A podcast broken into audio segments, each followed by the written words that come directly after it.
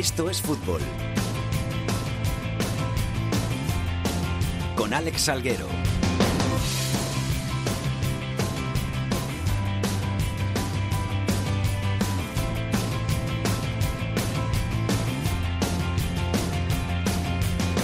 Hola, ¿qué tal? Muy buenas tardes a todos y bienvenidos una semana más a Esto es Fútbol, el rinconcito en cope.es para todo el fútbol de segunda, el fútbol de segunda B, el fútbol de tercera y el mejor fútbol femenino. Ya estamos aquí una semana más, recuperamos nuestro horario habitual de los jueves y estamos preparados para contar toda esa actualidad de ese fútbol que no tiene tanta cabida en los medios de comunicación. Y como siempre, por aquí, una semana más, pues la gente que siempre nos acompaña. Jorge Fernández, ¿qué tal? ¿Cómo estás? ¿Qué tal? Hola a todos. ¿Todo bien? Todo muy bien. ¿Has tenido una buena semana? Sí, con muchas ganas de venir. Beatriz Carvajosa, ¿tú también has tenido una buena semana? Sí, muy buena, la verdad, no me puedo quejar. ¿Todo bien? Todo muy bien. ¿Los exámenes bien? Sí, ahí estoy, a ver si apruebo. ¿Los tuyos, Jorge, bien? Bien, bien, también, bien, bien. El gran Bravo, que ya hace mucho tiempo que dejó eso de los estudios, pero que está ahí a los mandos. Vamos con los titulares.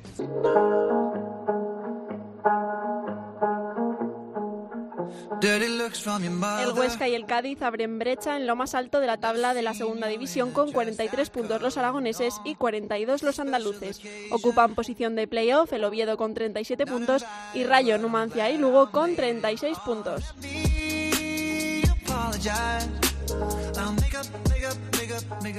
Por abajo no consiguió ganar ninguno de los equipos que estaban en descenso, por lo que sigue habiendo un triple empate a 16 puntos en la última posición entre Sevilla Atlético, Córdoba y Lorca. El otro equipo en descenso es el Barça B con 21 puntos. La salvación la marcan los 25 puntos del Nastic.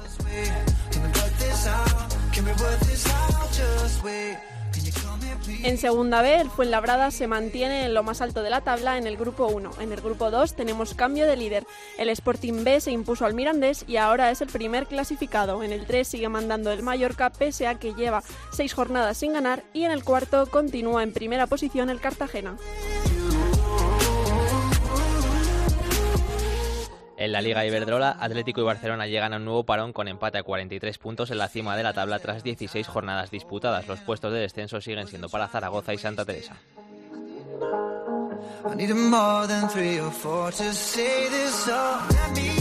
Y para la anécdota de la semana nos vamos a León porque otra vez tenemos que hablar del peligro que puede suponer el mal uso de las redes sociales. Y si no es así, pues que se lo digan a los jugadores de la Cultural, Yel Copino y Emi Buendía, dos jóvenes de 21 años que han creado bastante polémica y enfado en León con un vídeo que subieron a Instagram en el que insultaban a su club. Cuéntanos qué ha pasado, Carlos García. ¿Qué tal? Buenas tardes, eh, amigos y compañeros. Pues hemos tenido una semana realmente atareada aquí en León.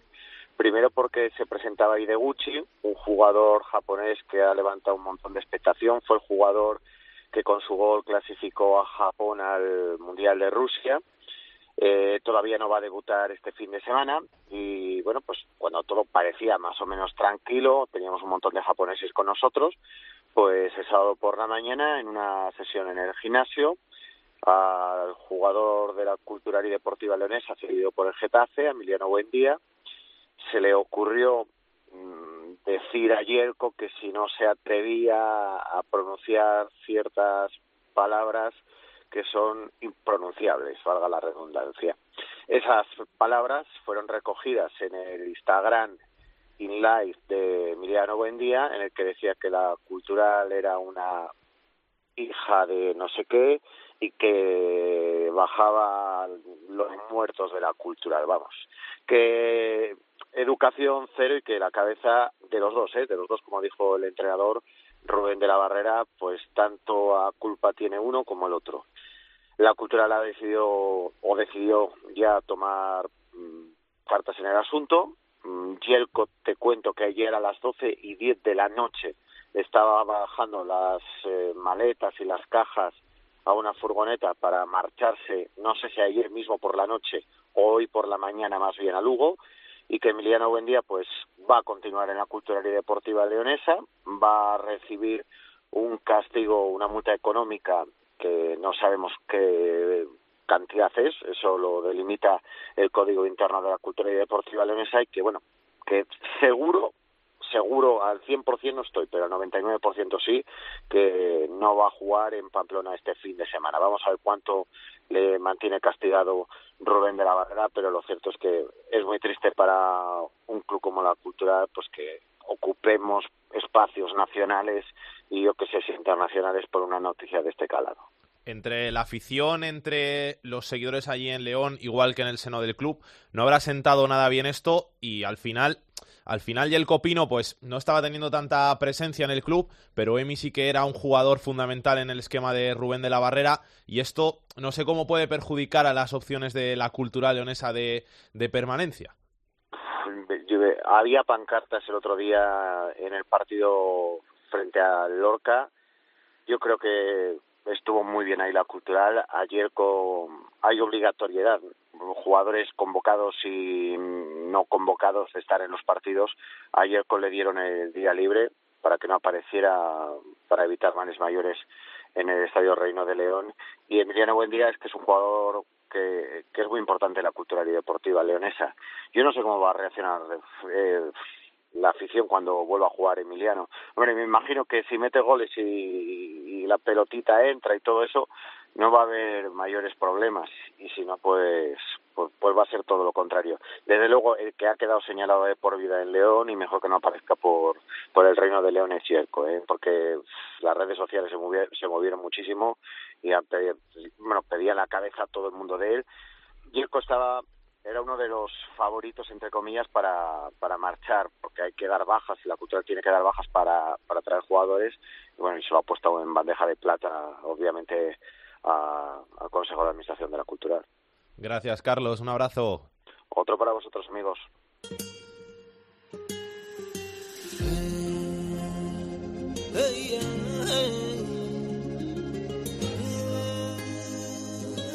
Esto es fútbol con Alex Salguero. Así como termina todo lo que empieza de alguna manera. Vamos a hablar un poquito de la segunda división aquí en estos fútbol, de esa categoría de plata del fútbol español, en la que el Huesca mantiene el liderato una semana más. 43 puntos tiene el conjunto aragonés que se impuso por 2-1 al Numancia en un competido duelo disputado el domingo por la mañana gracias a un tanto del Cucho Hernández de penalti en los minutos finales. Segundo es el Cádiz, que también ganó su partido, que se impuso 2-0 al Córdoba con dos goles de Álvaro García y que sigue en esa segunda posición. Ya tienen seis puntos el Huesca, cinco el Cádiz de ventaja sobre el Oviedo, que es el tercer clasificado y que es el que marca el primero de los equipos que están en playoff. Por abajo. Perdieron los tres últimos, perdió el Sevilla Atlético que no pudo con el Osasuna y cayó 0-1 en casa, perdió el Córdoba como ya hemos dicho 2-0 con el Cádiz, perdió el Lorca 2-1 con la Cultural Leonesa. Y también perdió el Barça B, en este caso 0-1 con el Valladolid, así que los cuatro siguen en posiciones de descenso a Segunda División B. Y vamos a hablar del Cádiz, el segundo clasificado porque sigue sumando partidos sin conocer la derrota sigue sumando puntos el conjunto del Carranza y sigue ahí a solo un puntito del Huesca. Rubén López, ¿qué tal? ¿Cómo estás? Hola, ¿qué tal? ¿Cómo estáis? Podría haber puesto carnaval, ¿eh? Que estamos aquí con los carnavales también, de sintonía de fondo. La que semana que viene te la pongo, que la semana que viene seguiremos hablando del Cádiz. Y aún queda mucho para ese sábado de carnaval. Pero ya te digo que la semana que viene seguro que hablamos del Cádiz, porque el Huesca tiene partido complicado. El Lorca igual la semana que viene ya sois líderes. Bueno, el Cádiz también tiene un partido complicado en Alcorcón, que no lo va a tener fácil para ganar al equipo de Julio Velázquez, pero es verdad que, como dices, bueno, eh, evidentemente con esos cinco puntos de ventaja que tiene el Cádiz ahora mismo sobre el Real Oviedo, sobre el tercero, pues evidentemente, como mínimo, una semana más va a estar en puesto de ascenso directo el equipo de Álvaro Cervera, que los números están ahí. En los de las últimas 11 jornadas ha ganado nueve partidos y ha empatado dos. O sea que lleva 11 jornadas sin ganar y repito, de, los 11, de esas 11 jornadas ha ganado 9 partidos, una auténtica barbaridad que ha hecho que el Cádiz ahora mismo pues esté segundo y que esté a 8 puntos de ese objetivo de los 50 que tanto se recalca en el club, que tanto se recalca en la plantilla y que tanto se recalca para todos, porque es el objetivo principal, la permanencia, los 50 puntos y a partir de ahí pues eh, ya veremos por qué se pelea y por qué se lucha. Pero evidentemente ya el Cádiz está muy cerquita de ese primer objetivo de la temporada,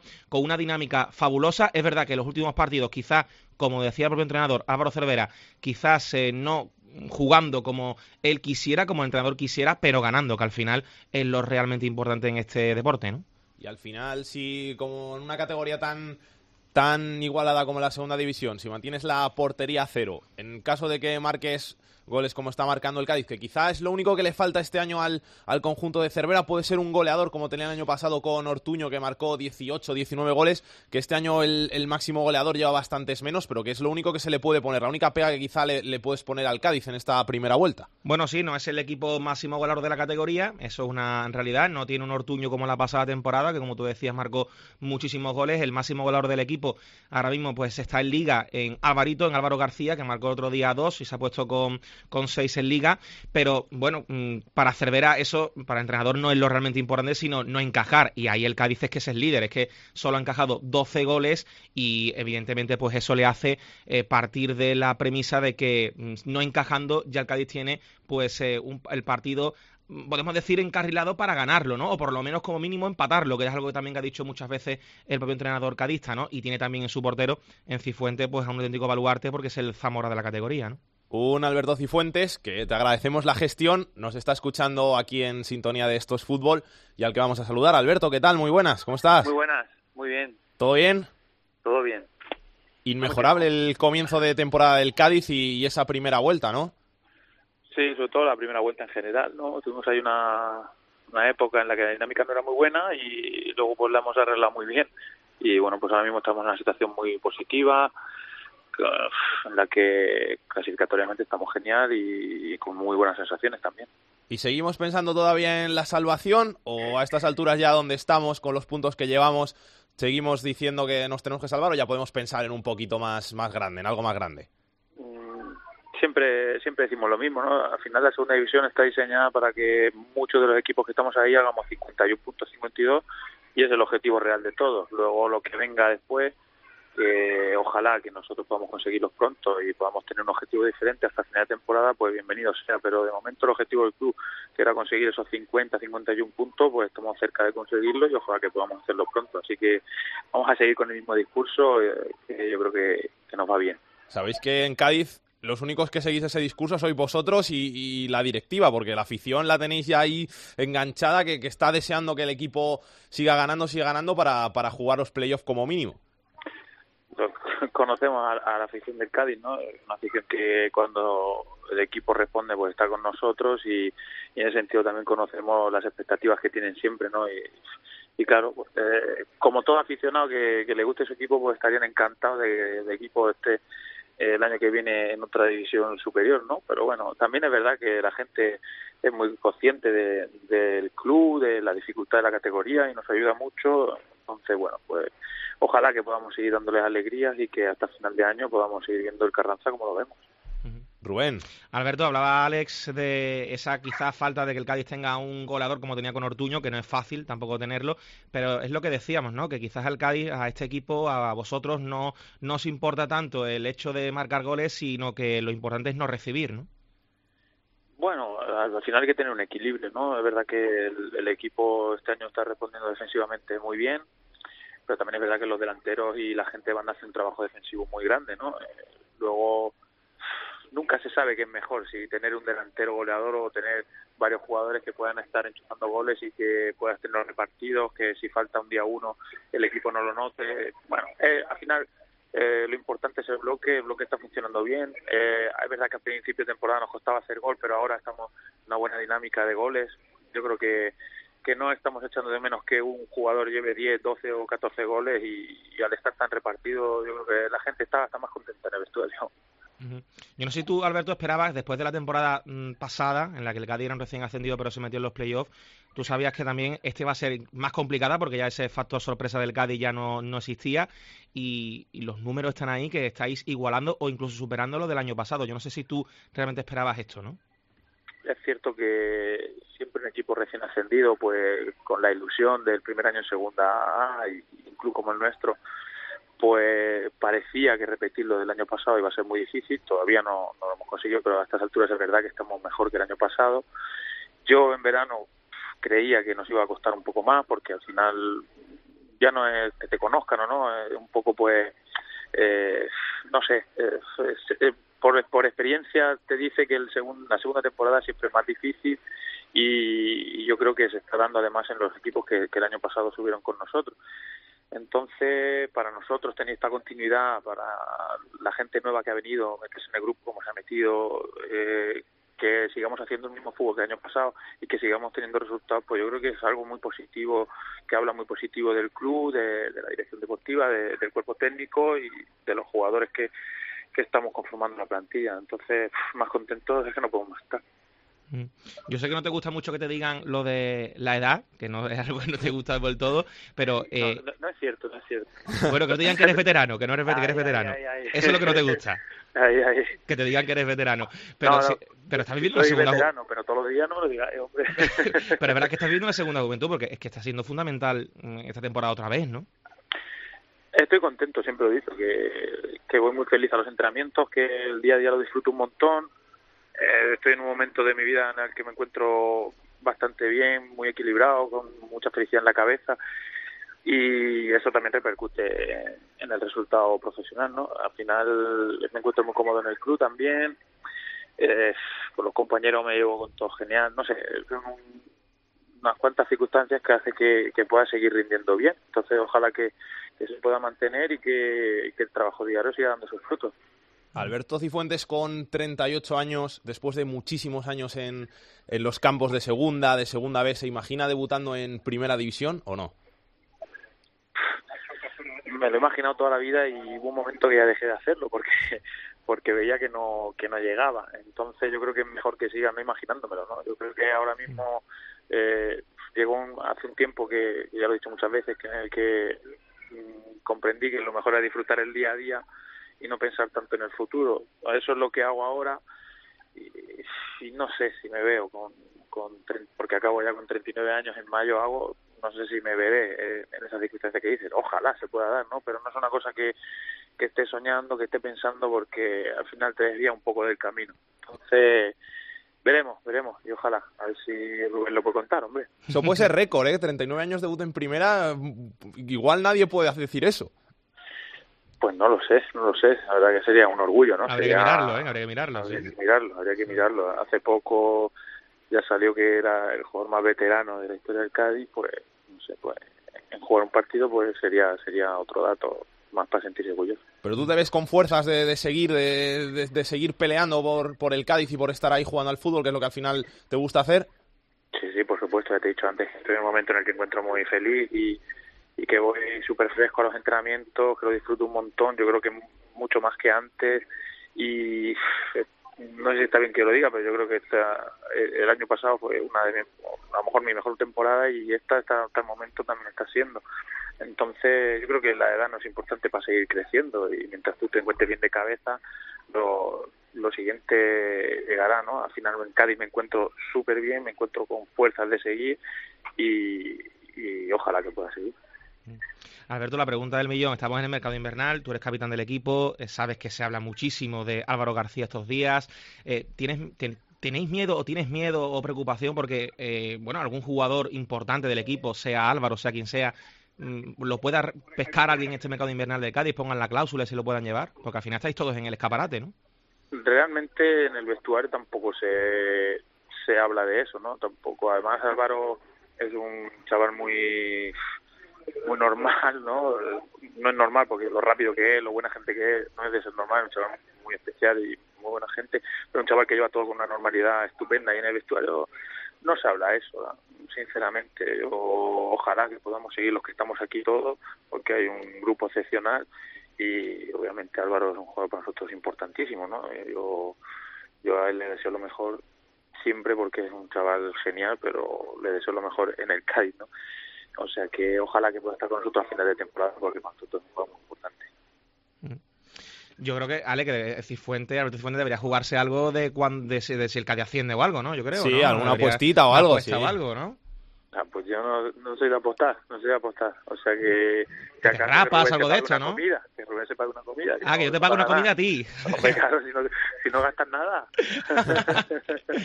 no, pero sí es verdad que... Eh, ¿Cuánto lleva? Cuánto, seguro que llevas la cuenta de cuántos partidos llevas sin recibir un gol. Bueno, ahora solo ahora llevamos poco porque en Tenerife nos hicieron gol. O sea que llevamos solamente dos partidos. Pero creo que de las 22 Eh, jornadas que van, de las 22 que llevan, creo que de la, más de la mitad, ¿no? Sin recibir un gol. ¿no? 14, 14. 14, fíjate, ¿no? O sea, que eso te han marcado en ocho partidos. En otro partido sí, alguno que he liado y, y en otro partido. Ya, ya te digo que el trabajo defensivo del equipo está siendo excepcional. La gente corre mucho. Se ve, cuando llegas al vestuario al final de los partidos que la gente está eh, muerta del esfuerzo, de, de la intensidad con la que vimos los partidos y yo pues, eso es de agradecer, ¿no? Que al final hacen que, que lleguen poco a portería los rivales y que podamos encajar poco. O sea, que no tienes que ir al vestuario y pegar cuatro voces y decir, joder, no habéis bajado. que en este bueno, desde que estoy aquí en el Cádiz no ha pasado eso, la gente es muy noble, son muy, muy, muy trabajadores todos, en el, ya te digo, en el día a día, porque eso al final, lo de los partidos es el reflejo de, de nuestro día a día. Eh, desde que el Mister vino también con esa filosofía, no hay que decirles a la gente que baje porque eh, lo llevan en el, en el ADN. Yo creo que lo que más contenta está la afición del Cádiz los periodistas del Cádiz y, toda la gente que rodea al Cádiz es de que el equipo eh, se sacrifica un montón independientemente de que le salga mejor o peor diferentes fases del juego, pero que a nivel de sacrificio, a nivel de compromiso, eh, llevamos tres años eh, o- excepcionales, sobre todo el año pasado y este. Aquí corre todo el mundo menos el portero, ¿no? Eso es verdad, ¿no? Pues sí, muchas veces digo, qué jeta, pero sí, sí. Es que es verdad Pero que el bueno. último fichaje del Cádiz, Eugeni, que viene del Lorca, eh, lo primero que dice, no, ya me han dicho que aquí tengo que correr un montón, que es lo, lo primero que hay que hacer, correr. Bueno, eh, al final cada jugador que ha venido en verano, los que vinieron y ahora viene que ha venido ahora, sabe dónde viene, a, a- a la filosofía que tiene este equipo, a la manera de entrenar de, Cervera, a, a lo que es el Cádiz y luego aparte pues las notas de calidad que pueda dar cada uno, pues bienvenidas sean, pero el, es que no es solo correr, es correr, es presionar, es ser listo tácticamente. Hay muchas, decimos la palabra correr, decimos la palabra intensidad, que pero engloba muchas más fases del juego que nosotros nos gusta dominar. Rubén, ¿algo más que quieras preguntar? El, Alberto, que a ocho puntos de, decía Oltra la semana pasada el tema de la Milonga, si el Cádiz el tema de la permanencia no era el objetivo, pero a ocho puntitos de, de eso, eh, el equipo está muy cerca, queda todavía toda la segunda vuelta. mm, ya se miran, tú miras un poquito de reojo ya a, otro, a otro objetivo que no sea el de los 50. Ya te lo he dicho antes, que te gusta a ti, ¿eh? Eh, Claro, porque, porque otro di- que te di- gusta. es que- porque quiero que diga, vamos a, vamos a pelear por ascender, es la frase que tienes que decir hoy. No, si quieres cuando vamos 51 me llamas otra vez y, Y lo- y lo te la dices. digo, y te lo digo, pero hasta ese momento no te la voy a decir. Perfecto. Alberto, que muchísimas gracias por pasarte por Esto es Fútbol. Un placer hablar contigo, que sigas disfrutando del fútbol con la misma ilusión y suerte para el Cádiz, para lo que queda de temporada. Muchas gracias a vosotros y un abrazo. Rubén, Pues nada, un abrazo también para Alberto Cifuentes y, bueno, pues con esa verdad, esa premisa, ¿no? Porque por más que le intentemos sacar al portero del Cádiz, al capitán del Cádiz, el tema del ascenso, pues no, hasta que no se consiga esa cifra de los 50, 51, que yo creo que quizá la permanencia este año quizá va a estar un poco por debajo de los 50, me da a mí, si la cosa sigue así, pero que hasta el Cádiz no, con- no consiga ese objetivo, no se va a hablar de, otra cosa. Fíjate que la semana pasada en el, Ultra, el técnico del Granada decía que eso precisamente, ¿no? Que el tema de la permanencia para el Cádiz era una auténtica milonga, que no se lo quería nadie.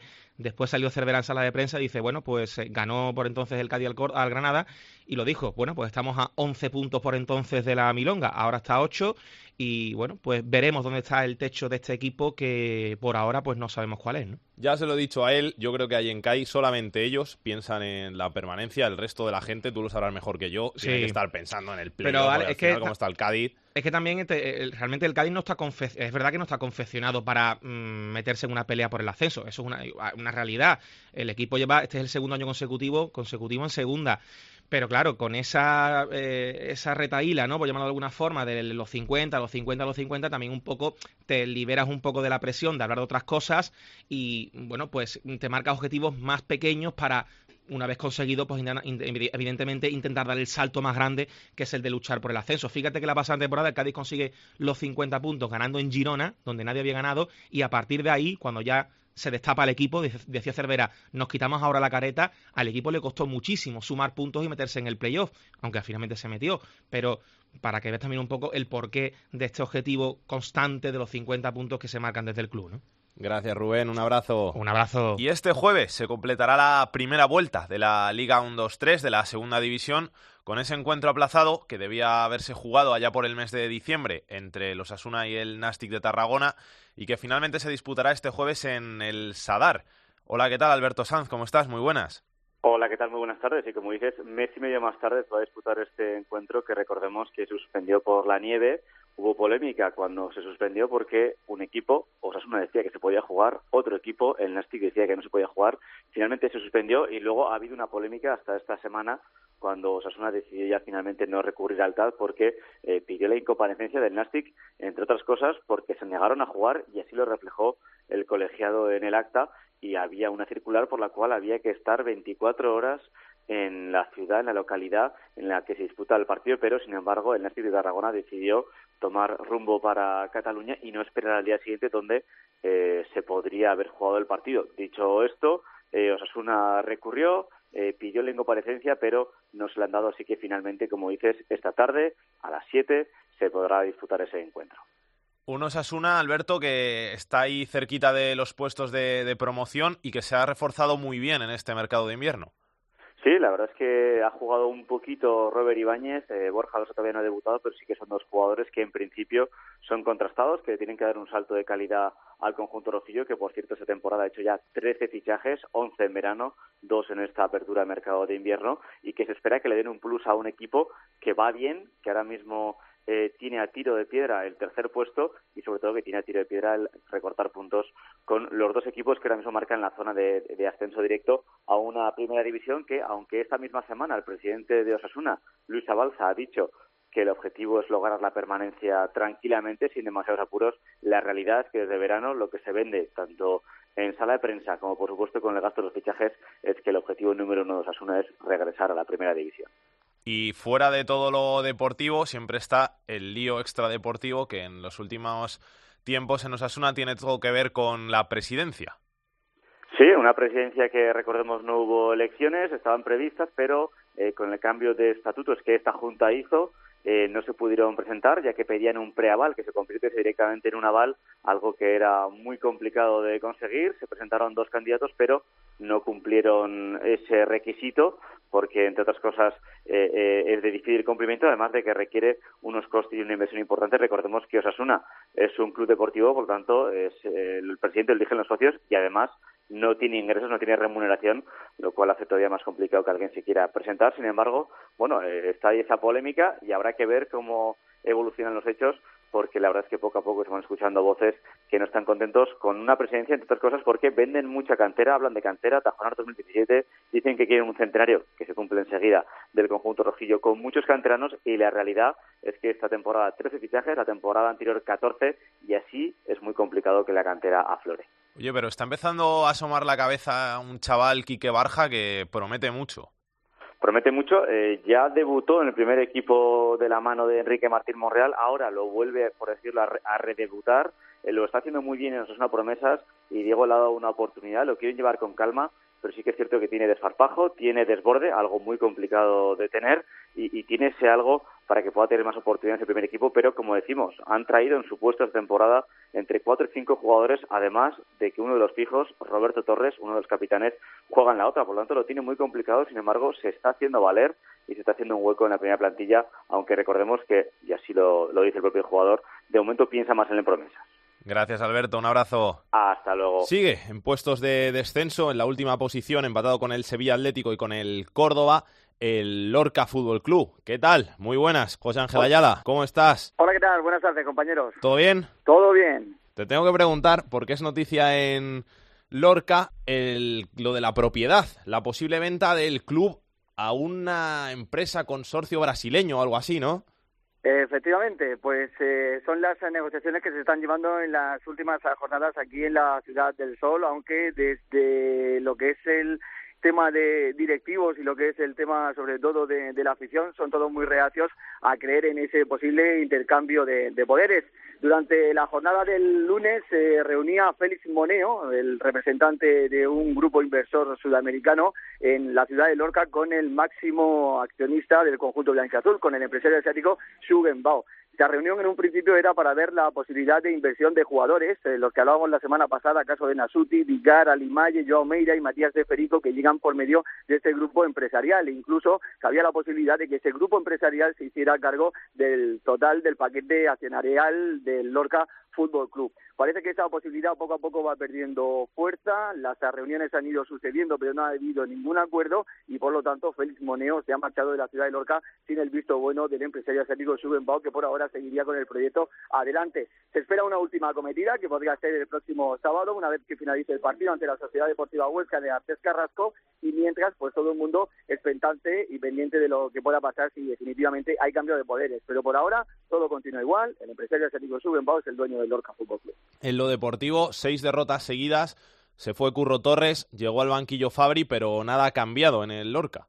No, nada ha cambiado y la verdad es que la situación es más complicada, ¿no? Dependiendo de algunos resultados, el equipo ahora mismo está a nueve puntos de la, de la salvación y las incorporaciones por el momento siguen sin eh, poder entrar en el once inicial de cara a ese partido que, como decimos, se va a jugar el sábado ante la Sociedad Deportiva Huesca. El único que puede ser disponible por el momento para el técnico gallego es eh, Alimaye, el resto todavía están sin poder eh, convocar, Nasuti que está esperando el transfer y Villar que le estamos viendo durante las últimas jornadas entrenar pero a un ritmo menor porque sigue arrastrando molestias debido a su inactividad. El último en salir ha sido Cristian Bustos, que esta mañana ha firmado por el Luca Murcia de Segunda División B. Y se espera también que próximamente salgan Albisua, José Carlos y Merentiel. Por lo tanto, muchos cambios en el equipo blanco y azul y en una situación complicada en la que cada vez, cada jornada que pasa, lo tiene más eh, difícil para salir. Gracias, José Ángel. Un abrazo. Y de un equipo en el que se va la gente a otro en el que llega la gente y que sorprende con el fichaje que ha realizado este jueves. Guillermo García, Tenerife, ¿qué tal? ¿Cómo estás? Hola, ¿qué tal, Alex? Muy buena. No es habitual que en segunda división se pague la cláusula de un jugador y en este caso medio millón de euros, así que el Tenerife que sorprende con el fichaje de Milla. Pues sí, la verdad es que no es habitual que salga este esfuerzo económico, pero es que la verdad es que el Club Deportivo Tenerife lo necesita si quiere reengancharse a ese objetivo que se marcaron desde la institución blanca azul al principio de temporada, ¿no? Lo cierto es que todos estamos eh, en las próximas horas eh, el Club Deportivo Tenerife, como te digo, pues abone en la Real Federación Española de Fútbol, porque estamos hablando de un futbolista de segunda división B, la cláusula de rescisión de Luis Milla, que como bien apuntas asciende a medio millón de euros, ¿no? La historia del fichaje se escribe en tres pasos. En primer término, el equipo tinerfeño pues intentó buscar el traspaso ante la negativa tajante del Fuenlabrada, que ha, de hecho, ha rechazado ofertas también de otros equipos. La segunda intentona fue pagar el importe de la cláusula, pero a plazos, una cuestión que también desechó el conjunto fuenlabreño, que bajo ningún concepto quiere romper un proyecto que también es ambicioso en el grupo primero de la segunda división B para ascender a la división de plata. Así que la tercera intentona, pues no quedó otra que la salida de abonar el importe íntegro de la cláusula, cosa que te digo, esperamos que se produzca en, en las próximas eh, horas, ¿no? El Club Deportivo Tenerife de momento no ha dado oficialidad a la noticia, una incorporación que desde luego, pues como te decía, pues supondría eh, cubrir un claro déficit que tiene el equipo de José Luis Martí en los últimos tiempos y que en la isla se espera que pueda servir para que el equipo reaccione de una vez por todas y se pueda enganchar a ese objetivo que se nos prometió desde el club a principio de temporada, que no era otra que pelear eh, en condiciones eh, claras por el ascenso a la primera división. ¿no? ¿Qué le pasa a este Tenerife que está siendo tan irregular? Pues es la gran pregunta que, hacen, o que nos hacemos todos aquí en la isla. Hay un factor clave, las lesiones. La verdad es que desde el principio de temporada no han hecho sino diezmar el rendimiento del equipo. Ten en cuenta que un futbolista, por ejemplo, que llegaba con la vitola de ser importante en el ataque tinerfeño como Juan Villar, ha estado la friolera de seis veces lesionado con diferentes lesiones musculares. Esta semana no jugará Samuel Longo, el máximo velador del equipo. Abeldaño y Héctor Sanz dudas, pero es que Víctor Casadesus también ha estado dos semanas de baja. En fin, un rosario de lesiones que ha diez y que ha propiciado que seguramente todavía, aunque parezca mentira, en este inicio de segunda vuelta José Luis Martino haya dado con la tecla del 11 tipo, por lo menos en este Club Deportivo Tenerife. Si a eso lo unimos que yo creo que ha habido cierta presión en torno al equipo por esa eh, necesidad imperiosa, repito, marcada desde el Consejo de Administración y desde el director general del club, que hablaron sin ningún tipo de miramientos, cosa que hasta la fecha no había ocurrido, de incluso estar entre eh, los dos primeros puestos, no ascenso por la vía playoff, sino ascenso directo, pues eh, con ese caldo de cultivo, con la presión que hay en la isla en cuanto a afición y a medios de comunicación, pues las cosas no han funcionado, no han ido, aparte del escaso rendimiento que ha ofrecido, todo hay que decirlo, en los partidos fuera, porque la verdad es que en el Rodríguez López, el club Deportivo Tenerife sí ha mantenido una línea más regular, pero ciertamente eh, fuera de casa los números son muy malos. ¿no? Todo eso ha condicionado a que José Luis Martí esté en la picota. De hecho, ayer hubo una reunión entre el presidente, el propio entrenador y el director deportivo Alfonso Serrano, en el que, bueno, se intenta ratificar de alguna forma al técnico tinerfeñista, pero todos sabemos que los dos próximos partidos en casa, el primero este domingo frente al Fútbol Club Barcelona B con el retorno de Chocolosano y el siguiente fin de semana de nuevo en casa también, porque los dos son consecutivos aquí en la isla frente al Real Valladolid, pues van a ser definitivos y definitorios de la continuidad o no de José Luis Martí al frente del banquillo del Club Deportivo Tenerife. Gracias, Guillermo. Un abrazo. Un abrazo, hasta luego. Que pase Pedro Martín. El enfadato de Pedro Martín. Hola, Pedro, ¿qué tal? ¿Cómo andas? Todo muy bien, ¿y tú? Pues aquí estaba escuchando al compañero de Tenerife hablar de, de Martí, que sí está amenazado por la posibilidad de institución. Bueno, pues como casi está, tanto los entrenadores cuando llevamos tanto tantas jornadas y algunos equipos no, no van consiguiendo los objetivos que, que se marcaban. Pero claro, repasando los cambios de entrenadores que ha habido en esta liga de segunda división, pues eh, bueno, pues el eh, Nástica ha mejorado con, con Rodri respecto a Carreras, el Sporting ha mejorado un poquito con Baraja respecto a Herrera, el Almería también ha mejorado después de cambiar a Alcaraz por Ramis, el Córdoba y el Lorga están cambiando de entrenador pero no dan con la tecla, pero evidentemente el cambio que más ha resultado en esta liga de segunda es el del Albacete. Eh, después de la destitución de Aira, de, después de la séptima jornada, pues llegó Enrique Martín y ha pasado el equipo de ser penúltimo a ser duodécimo de después de la victoria del último fin de semana frente al Granada, con seis victorias, seis empates, tres derrotas en quince partidos. El Albacete es duodécimo y en ese tramo de competición, desde que está solamente Martín en el Albacete, el Albacete sería sexto en la clasificación. Así es que ojalá y todos los cambios que haya de entrenadores le dieran tan buen resultado como el que ha tenido el Albacete esta temporada, pero lamentablemente no suele ser así. Y que den gracias Tevenet y Gerard, que están en dos filiales, que si estuvieran en otros equipos estaban ya en la calle hace bastantes jornadas. Pues evidentemente, claro, eh, los filiales se suele, se suele tener más paciencia. A veces eh, también en los filiales hay cambios de entrenadores. De hecho, el Sevilla Atlético ya cambió de entrenador varias veces la, la anterior etapa en, en segunda división pero eso es verdad, en, los filiales se suele tener más paciencia y digamos que comprenden que están en la zona baja de la, de la segunda división. Gracias Pedro, un abrazo. Hasta luego. La segunda B en Esto es Fútbol.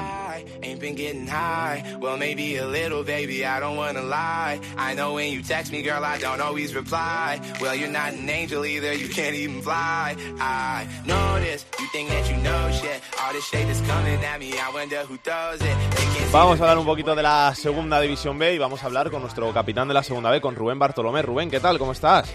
Hola, ¿qué tal? Buenas tardes. ¿Todo bien? Todo perfecto. Aquí además ha venido una especie de medio primavera a Zamora y nos está dejando no pasar tanto frío para poder ir a los campos y se sabe. ¿Te has quitado el abrigo eso es imposible? eso, eso no lo quitamos aquí hasta el 40 de mayo, ¿no? Pues así, aquí no se puede quitar, pero bueno, se agradece estar solito. Vamos a hablar un poquito de fútbol de la segunda B, vamos a hablar del grupo primero, donde el Fuenlabrada sigue líder y donde el Rayo Majadahonda se ha colocado en segunda posición. Por abajo sigue el Cerceda en la última, que sigue perdiendo partidos. Eh, sí, bueno, la verdad que se deshizo con muchísima facilidad de, un equipo que, que, bueno, al final tampoco va tan abajo, que va en la mitad de la tabla, como es el eh, Talavera, ganó, ganó 6-0 muy fácil, sigue comandando con eh, mano de hierro la categoría, sobre todo por eso, porque no consiguieron puntuar el resto de, conjuntos que, le persiguen, porque ahí, tenemos al, al Rayo Majadahonda, que está en segunda posición, pero que dio 2-1 contra el eh, filial de Valladolid, que parece que empieza a tomar un poquito de aire. El Celta B tampoco consiguió pasar del empate contra la Segoviana. El Fabril también empató contra el San Sebastián de los Reyes, que al final una jornada eh, muy redonda para, para el Fuenlabrada, que bueno, ve como saca 7 puntos a segundo y tercer clasificado y ya tiene, creo que son 12 eh, o 13 puntos con, el, con los puestos de playoff, o sea, con los que se quedan fuera de playoff, así que empieza a acariciar por lo menos el primer objetivo, que es el playoff, y bueno, también tiene muy bien el primer puesto y luego, bueno, pues trabajo, pues sí, el, el que sigue hundiéndose. Parece que quieren tomar algo de aire, tanto la segoviana como el Valladolid B, que abandonan ya ese puesto de colista, aunque todavía tienen que seguir remando para salvarse. Y luego los dos equipos gallegos que estaban llamados a estar bastante más arriba, como son el Racing de Ferrol y el Pontevedra, que, que no, no, acaban de, de, arrancar y siguen ahí en esos puestos prácticamente de descenso, aunque el Ferrol sí que somos los tres puntitos frente a una Ponferradina que parecía que salía de ahí, pero bueno, que se vuelve a meter en problemas y van a seguir teniendo que remar mucho para conseguir la salvación, los tres equipos. Abro paréntesis para preguntarte, este grupo primero que tú lo conoces bien, ¿cómo crees que van a afectar tanto al Rápido de Bouzas como al Fuenlabrada las bajas de Anderson y de Milla.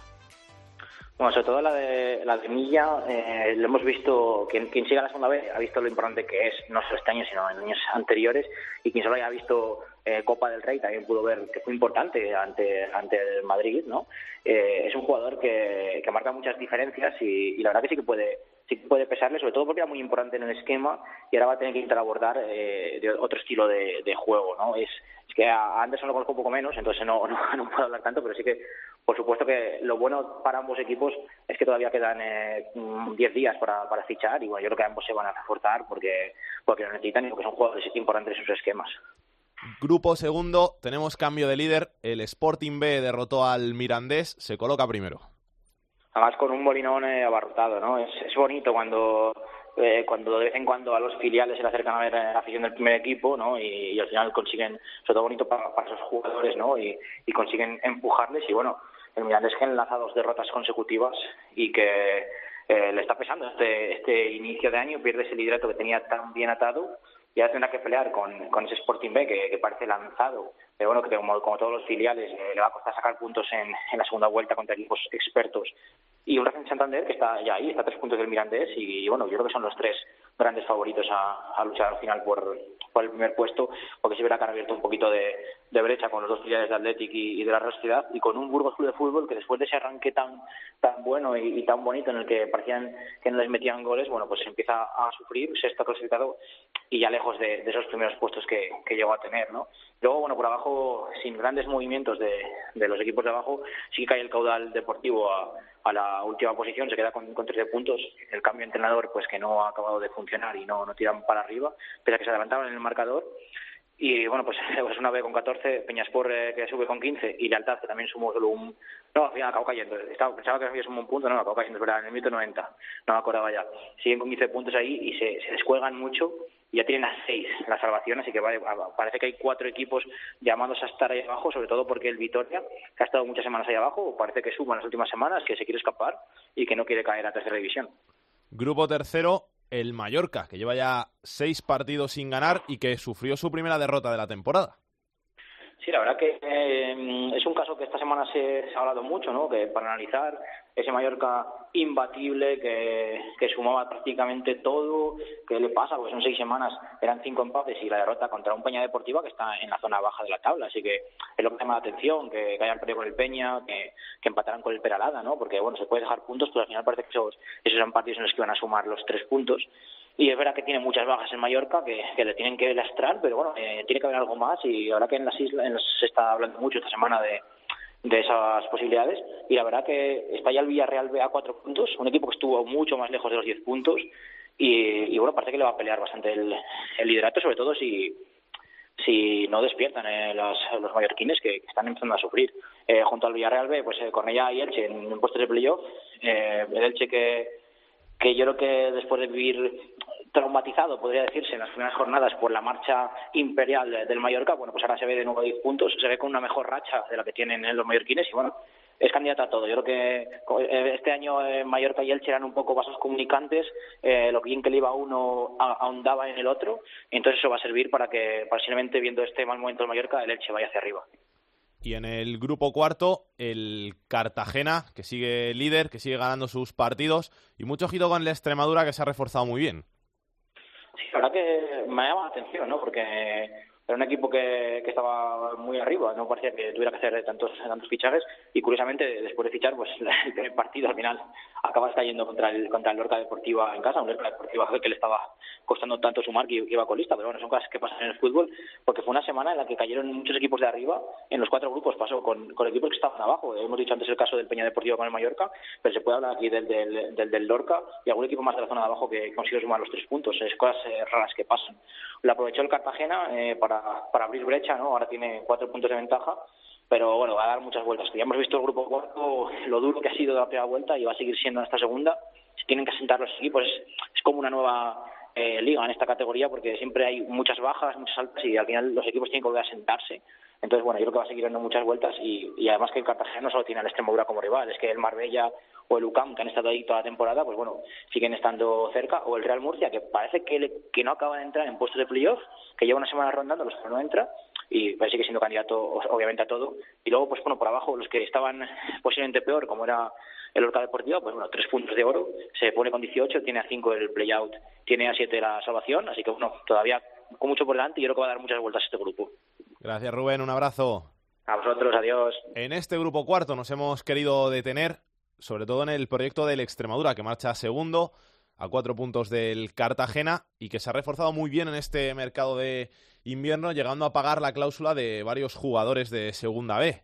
Rodrigo Morán, ¿qué tal? Muy buenas, ¿cómo estás? Hola, compañero, ¿qué tal? Muy buenas. ¿Todo bien? Fenomenal, fenomenal. Por aquí por Almendralejo, bueno, esperando ya ese partido ante el Marbella y el, el encuentro que, bueno, que tiene que servir un poco de, de motivación por el, por el accidente, ¿no? De, de esta Extremadura, como bien decía el compañero, ante el colista, el Lorca. Que, que esto es fútbol, nunca mejor dicho, ¿no? Háblanos un poquito de este proyecto del Extremadura en la segunda división B, porque no es habitual ver cómo acabas pagando bastante dinero por llevarte al pichichi del grupo tercero, como era Enric, que es un jugador que lleva toda su vida en Cataluña, jugando ahí en el Cornellá, en equipos catalanes, y que el- al final ha hecho las maletas y se ha ido al Mendralejo. Sí, bueno, el Extremadura la verdad es que mm, justo hace un año que, que pegó un cambiazo radical, ¿no? Eh, ten en cuenta que en enero del 2017 el Extremadura era penúltimo y estaba a siete puntos de la permanencia en el grupo cuarto de Segunda B y hoy, eh, un año después, es segundo clasificado a cuatro puntos del líder y con un proyecto hecho para, para intentar campeonar el grupo cuarto y subir a Segunda. Eh, todo viene motivado de, bueno, de la llegada de- del grupo inversor, un grupo de, de inversores que, que pertenecen a empresarios de, la zona de Marbella y de la zona de, de Madrid, para ser más en concreto, eh, que, que vinieron a ayudar al presidente Manolo Franganillo, que era el, digamos, un poco el hombre que soportaba, ¿no? Eh, económicamente era el músculo financiero de, de esta Extremadura.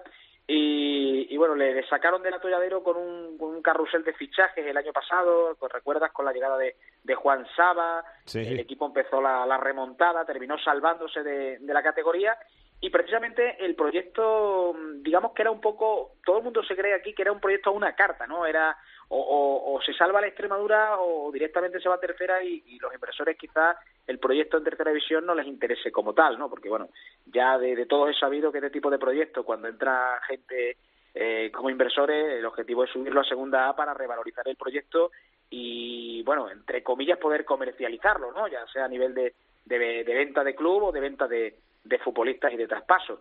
Entonces, eh, cuando empieza el verano, el Extremadura ya decide hacer una apuesta decidida por, por hacer un proyecto ambicioso. Tiene un presupuesto que puede oscilar entre el 1,6 y el 1,8 millones de euros.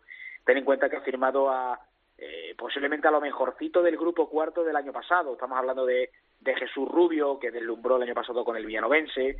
Estamos hablando de Jairo Izquierdo, un extremo que, que, que fue el mejor jugador del Melilla de la, de la pasada temporada. Ha conseguido firmar a hombres como Airán Cabrera, que si bien es cierto que no está, no está bueno, teniendo el nivel que se le esperaba en Almendralejo, sí sabemos que es un delantero contrastado por sus más de 65 goles en tres temporadas en el Cádiz y sus su disputas en equipos de segunda división A. Eh, ha firmado hombres como José Antonio Pardo, ¿no? que, además ha tenido ofertas de, de Real Valladolid, Alcorcón en este mercado invernal para poder irse a segunda y lo han retenido. Ha fichado hombres como Gio Zarfino, que viene de Danubio, de, de la primera división de, de Uruguay. Eh, Fran Miranda, eh, Borja, que viene de ascender con el Lorca a segunda división. Es decir, digamos que una selección de, de grandes futbolistas y ahora en diciembre, eh, por si fuera poco, eh, ha pagado dos cláusulas, como bien tú decías. Primero la de Enrique Gallego. Se han hablado de muchas cantidades sobre la, la cláusula de Enrique Gallego. Eh, bien es cierto que la Extremadura no ha abonado 200.000 euros, como ha salido en algunos medios de comunicación. Eh, ha abonado unos 60.000 euros por la cláusula, pero sí es cierto que el contrato de Enrique Gallego eh, se rumorea que anda eh, por las tres temporadas en torno a los 150.000 euros, eh, con lo cual eso es lo que hace la cantidad de 200.000 euros, pero tened en cuenta que es un pago, digamos, a plazo, ¿no? A temporada, y que no es lo mismo soportarlo en segunda B que posiblemente en segunda división A. Y luego se ha pagado la cláusula que sí hablan de, de cerca de 40.000 euros con, con José García, que ya sabéis que es el niño este que, que bueno, se hizo famoso por aquel reportaje del Canal Plus por, Sí, de los por ser hincha de Osasuna, efectivamente, cuando era muy pequeñito, luego llegó a cumplir su sueño de, de debutar con la camisa rojilla de Osasuna en el Sadar. Eh, ha estado a temporada y media en el Alcoyano, eh, el año pasado hizo playoff, este año quizá estaba eh, jugando menos, pero bueno, sorprendentemente el Extremadura ha pagado su cláusula y se ha hecho con su servicio. También ha firmado a Nico del Monte, un defensa argentino que, procede del Marbella y que también está bastante valorizado, con lo cual eh, es un proyecto a todas luces para intentar, eh, bueno, no, jugar el playoff seguro y aunque el Extremadura no lo quiere decir abiertamente, pero bueno, yo estoy convencido de que el Extremadura solo tiene en la mente quedar primero. Otra cosa es que puede hacerlo. Gracias, Rodrigo. Un abrazo, compañero. Hasta Un luego. abrazo, hasta luego. Tercero, en el, en el grupo tercero, es líder una semana más el Mallorca, pero sigue sin ganar, sigue en, en esa mala racha de, de resultados y queríamos pasarnos un poco por la isla para ver qué le pasaba al Mallorca. Jordi Jiménez, ¿qué tal? Hola, ¿cómo estáis? Muy buenas. ¿Tienes la respuesta? ¿Qué le pasa al Mallorca o es algo indescifrable, in- que no se puede, que no se sabe? No, la respuesta es no, no tengo la respuesta porque la verdad es que es un frenazo, ha encallado, digamos que el líder ha encallado, eh, no es que haya psicosis o preocupación, sí inquietud porque el Mallorca lleva seis partidos sin, sin ganar y además parece haber perdido un poco el ángel que tenía, tenía mucha contundencia en, en el área contraria cada vez que llegaba hacia gol y en su propia área era muy seguro, un equipo muy compacto, muy no a lo mejor lustroso ni brillante, pero sí muy serio y solvente y ha perdido un poquito de, yo creo que también son estados de forma. Un equipo no puede estar arriba todo el año, no puede estar, bueno, ha perdido hasta el Manchester City y hasta el Barcelona ayer contra el Español. Eran los tres equipos que, que quedaban sin, sin perder y el Mallorca, pues bueno, en su modesto nivel de segunda B era un poco eso también. Pero digo que el estado de forma no se puede mantener todo el año igual y, evidentemente el equipo ha pegado un bajón. Han influido las lesiones de Lago Junior y Giner, que eran dos jugadores que, en banda le, le daban cosas interesantes. No estaban bien tampoco estos dos jugadores antes de lesionarse, pero todo es un cúmulo de cosas. Entre un estado de forma peor y que jugadores que eran importantes en el aspecto ofensivo no estén, pues eso ha motivado un poco el, el encallamiento en las últimas seis jornadas y, mm, y ese ángel que tenía el, equipo. Bueno, en todo caso, en este mercado invernal también se está reforzando, como estaba previsto, sobre todo a partir de las, de las dos bajas de jugadores de banda. Iban a llegar dos de banda sí o sí, y así ha, ocurrido, y ha llegado Álvaro Bustos del Nastic de Tarragona, y ha llegado hoy mismo eh, Ariday Cabrera, jugador de la Cultural Leonesa, los dos de la, de la segunda. Nos ha sorprendido lo de Ariday porque más o menos pues iba jugando en, todos los partidos, eh, iba teniendo mucha participación. En segunda A, quizás no se sentía importante, no debía estar a gusto y ha optado por el proyecto del Mallorca, eh, le ha firmado hasta 2020, eh, ha encontrado a lo mejor aquí esa continuidad y esa apuesta por él que le ha hecho decantarse, eh, un jugador canario que ya estuvo en la cantera del Mallorca, curiosamente, entre 2010 y 2012, uno de esos jugadores que con el Mallorca en primera no llegaron a dar el salto a la, a la primera división y luego pues estuvieron entre segunda B y segunda y el año pasado muy bien en el Valencia Mestalla que llegó a disputar el, el de ascenso. Así que bueno, esto es un poco el, el resumen, el equipo no está bien y como os podéis imaginar, eh, algo, algo os habrá llegado, esta semana es el derby de Palma, que es un, que es un derby histórico, pero con poca historia. Quiero decir, histórico porque hace 37 años que no se enfrentan en la misma categoría el Real Mallorca y el Atlético Baleares. Eh, desde la temporada 79-80. Eh, digo con poca historia porque sí hubo enfrentamientos 10-11 en, tercera división cuando coincidieron los dos equipos. En segunda, en los años 50, en dos enfrentamientos. Estamos hablando de un derby que recuerda a la gente de, de, de edad, de aquí de Mallorca, pero los jóvenes no lo han vivido. Así que es una semana de mucha expectación para lo que vamos a ver este domingo entre Mallorca y Atlético Baleares en Somos. Gracias, Jordi. Un abrazo. Un saludo. El rival, que el Mallorca, que viene de sufrir su primera derrota de la temporada y el rival que le endosó esa derrota al Mallorca es la Peña Deportiva, conjunto que marchaba en las posiciones de abajo del grupo tercero de la segunda división B, conjunto de Ibiza y que se ha hecho esta semana famoso, entre comillas, en los medios de comunicación por ser el primero en derrotar al Mallorca, que era el único equipo invicto que quedaba en todo el fútbol profesional español. Y nos está escuchando su presidente, Joan María, al que saludamos y al que agradecemos que se pase por estos fútbol. Joan, muy buenas, ¿qué tal? Hola, buenas, ¿qué tal? ¿Cómo estáis? ¿Todo bien? Todo bien, todo bien, todo bien. Semana importante, semana de las más importantes para la Peña Deportiva. Bueno, eh, venimos de una dinámica muy positiva. Eh, este año, la verdad, ah, está siendo muy, muy interesante para nosotros porque ganamos en Formentera y le ganamos en Mallorca, un poquito contra pronóstico. Y bueno, y ahora ya estamos pensando en este domingo eh, para enfrentarnos a otro buen equipo como es que justamente le ganamos en nuestro campo, que es el, el, Valencia Mestalla, el domingo a las 12. O sea que los derbis se les dan bien a ustedes, por lo menos. Los... Bueno, no es muy normal que un equipo que generalmente militamos en la tercera división balear nos enfrentamos al Real Mallorca y le ganemos, ¿no? Pero bueno, mira, se dio así y vamos a, disfrutar de ello y, y, nosotros, pues bueno, nosotros en, lo que estamos en intentar mantener la categoría y que podamos tener fútbol de segunda vez en la isla. Háblenos un poquito del proyecto de la Peña Deportiva en, Segunda División B.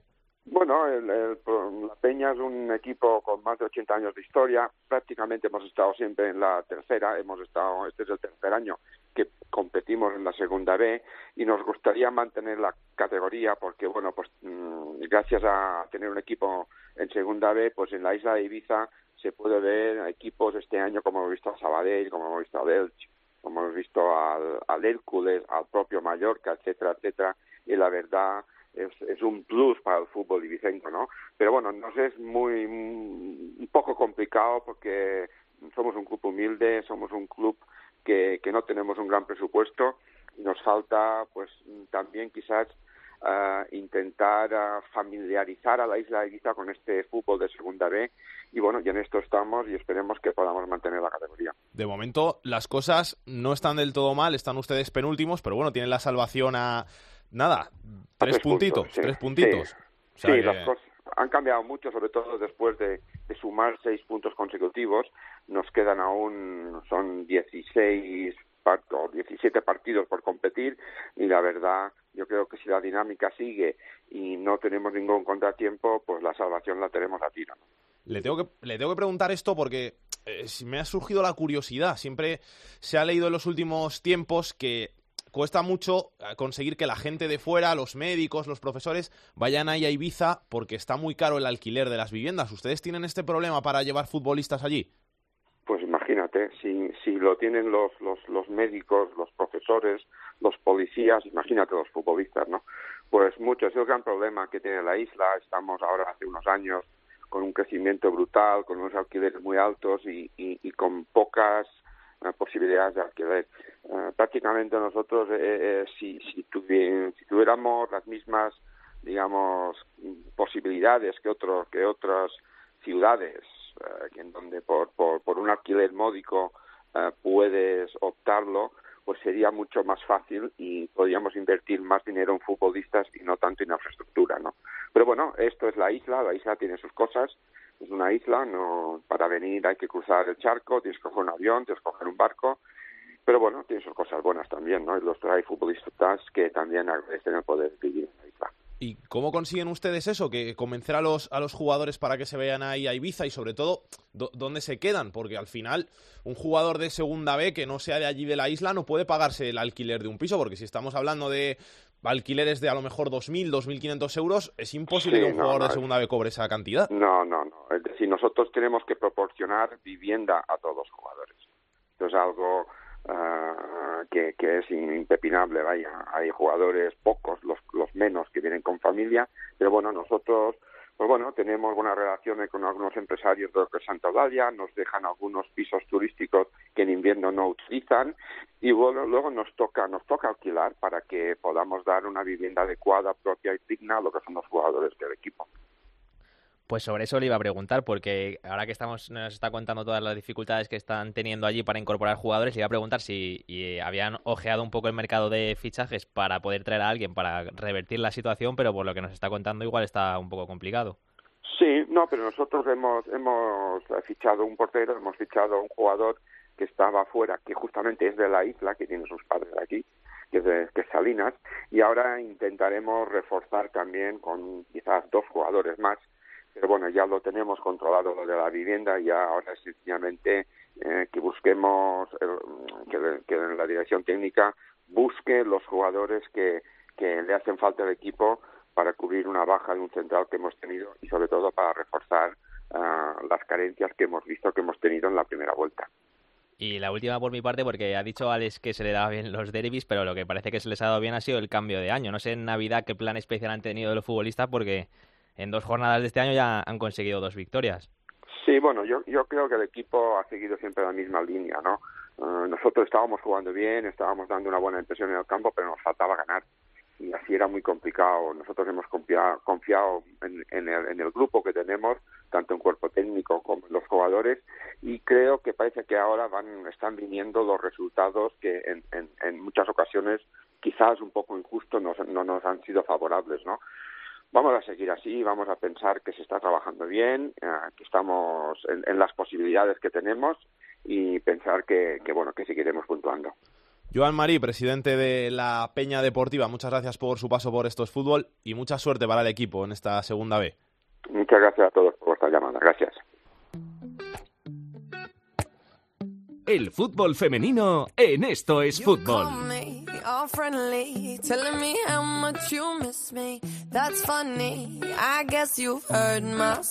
Andrea Peláez, directora de Área Chica, ¿qué tal? Muy buenas. ¿Qué tal, Salguero? Muy buenas. ¿Todo bien? Todo bien.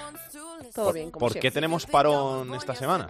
Pues porque juega la selección española un amistoso en el Pinatar Arena, en Murcia, un amistoso de altura, ¿eh? porque lo jugamos ante Holanda, la actual campeona de Europa, el sábado a las 7 y por eso no hay Liga Iberdrola este fin de semana. Bueno, buen partido para ver por lo menos. Sí, sí, que no sabemos si se va a poder ver, pero buen partido es. No sabemos si lo vamos a poder ver, pero ser es buen partido y se va a jugar eso el sábado a las 7 de la tarde en Murcia. A ver si le va bien a las chicas de Jorge Vilda de cara a esa preparación para el Mundial que está a la vuelta de la esquina el año que viene en Francia. De la liga que tenemos que contar. Pues que el pasado fin de semana se jugó la jornada 16 con importantes victorias en el centro de la tabla, porque una de las eh, cosas más llamativas que ha ocurrido en esta jornada es que el Levante ha caído hasta la sexta posición después de las victorias del Granadilla de Tenerife y del Valencia. Por el resto de equipos todo sigue más o menos parecido, por no decir exactamente igual, porque ganaron el líder y el colíder, el Barça una cómoda victoria en casa ante el Zaragoza, colista, que por lo tanto sigue siendo colista una semana más, con los mismos puntos, con cinco puntos. Hace varias jornadas que no, no suman. El Atlético de Madrid le costó un poquito más, eh, por no decir mucho más, ganar en casa al Albacete. Lo hizo finalmente por cuatro goles a tres después de tener que remontar en el encuentro y sigue siendo colíder, mismos puntos que el Fútbol Club Barcelona con 43. Y eh, en la zona de abajo siguen estando, como ya he dicho, el Zaragoza y el Santa Teresa de Badajoz, que también perdió fuera ante el Athletic de Bilbao. Así que esta semana, repito, no tenemos Liga Iberdrola, es tiempo de selecciones, de amistoso. La Liga volverá el próximo fin de semana con la decimoséptima jornada. Gracias, Andrea. A ti.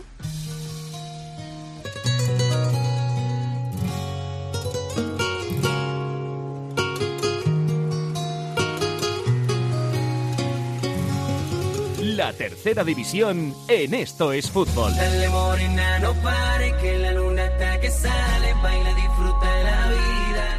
Jorge, te toca. ¿Qué tenemos que contar de la tercera? Pues sí, vamos con el repaso a la tercera división y sobre todo de ese grupo 16, el de La Rioja, que es donde más goles estamos viendo. A ese grupo pertenecen los tres equipos más goleadores de la categoría, como son el Calahorra, con 79 goles a favor, el Logroñés con 70 y el Nájara. Por el contrario, el equipo más goleado de la tercera división es el Melistar, con 67 goles en contra, seguido del Yagüe con 64 y del Villegas, que ha encajado ya 61. En cuanto a la lucha por el Pichichi, ahora mismo hay un empate en cabeza entre Rodrigo del Calahorra y Conde del Aro Deportivo, ya que ambos han marcado 21 goles esta temporada. Muy de cerca les sigue el futbolista de la Unión Deportiva San Fernando, Adai López, que ha anotado 20 tantos. Y esta noticia, en cuanto a, la- a las noticias, esta semana hemos conocido una sorprendente noticia y es que el Ceuta ha readmitido a un jugador que ha estado condenado por tráfico de inmigrantes. En concreto hablamos Vaya. del delantero Ismael, conocido como Maruja, que fue expulsado del club la temporada pasada después de que intentase introducir en nuestro país a un inmigrante, aprovechando el viaje del equipo a Huelva, le vistió con el chándal del equipo y le metió en el autobús. Entonces, eh, bueno, pues la policía intervino tras conocerse la sentencia, en este caso que fue condenado a dos penas de seis y cuatro meses de cárcel. El club decidió expulsarle del equipo y el futbolista ha estado jugando en la Unión Deportiva Los Barrios, un equipo del mismo grupo que el Ceuta. Y según ha asegurado el club en un comunicado, tras haberle hecho un seguimiento en esta primera vuelta, han decidido volver a incorporarle. Vamos, que ha jugado bien y lo han vuelto Sí, a fichar. Sí, sí, básicamente. Y bueno, una semana más, eh, la última por mi parte, eh, hay que hablar del Castellón y de sus originales estrategias de comunicación, que ya llevamos toda la temporada hablando de ellos, que en esta ocasión es una nueva campaña que han sacado para todos aquellos niños que nazcan este año y que el club castellonense quiere hacerles del Castellón desde la cuna, que es como se titula la campaña. Pues a todos los bebés que nazcan este 2018, el Castellón va a regalarles una camiseta del equipo y además un abono para lo que queda de temporada. Así que a, ver si con esto a lo mejor te puedes animar, Salguero. Para ello solo tienes que ir a con la partida de nacimiento a las oficinas del club y ahí puedes recoger tu regalo y su abono y demás. Un gesto muy simpático, la verdad. Pues muy bonito este gesto para crear afición al final en el Castellón, porque donde hay que crear la afición, donde hay que crear el germen es en los niños. Y si haces a los niños desde chiquititos de un equipo y de unos colores, luego de mayores seguirán siéndolo y se lo transmitirán a sus hijos y así. Así que tenlo en claro, Jorge, ¿eh? tenlo claro para cuando tengas tus hijos. Vamos a ver qué tiene Aitor Puerto en su agenda de la semana. Comenzamos el repaso a la agenda futbolística del fin de semana con la segunda división, los dos grandes partidos. El sábado, el primero a las 8, el Lorca vigésimo recibe al líder, al Huesca. Y el sábado a las ocho y media, el, Lugo, que sexto, recibe al noveno, al Sporting de Gijón. En la segunda división B hemos fijado la mirada en los cuatro grupos, jornada 22.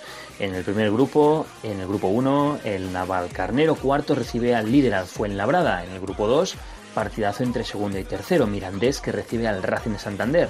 En el grupo 3, segundo contra quinto, el Villarreal B que recibe al Ontiñén. Y acabamos con el grupo 4, el Melilla sexto que recibe al líder Cartagena. En la tercera división hemos fijado la mirada en el grupo cuarto, jornada 22, el tercero, el Portugalete, que recibe al sexto, al Zamudio. Y acabamos el repaso a la agenda futbolística del fin de semana con el fútbol femenino, el decimosegundo, la Real Sociedad Féminas, que recibe al colíder de la competición, Atlético de Madrid Féminas, el domingo a la una. Hola a todos, soy Pablo Barrantes, director de deportes de Cope Huesca y quiero dedicar la canción Heaven de Brian Adams a todos los oyentes de Esto es Fútbol. Un abrazo a todos.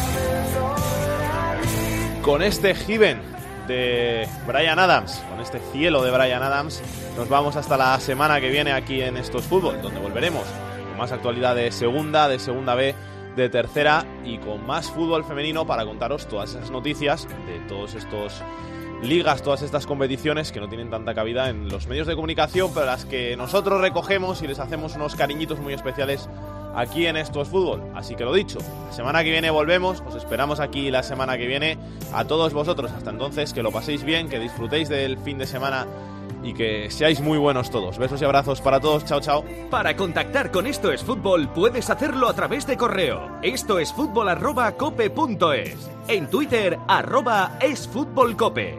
Y en Facebook, Facebook barra Esto es Fútbol.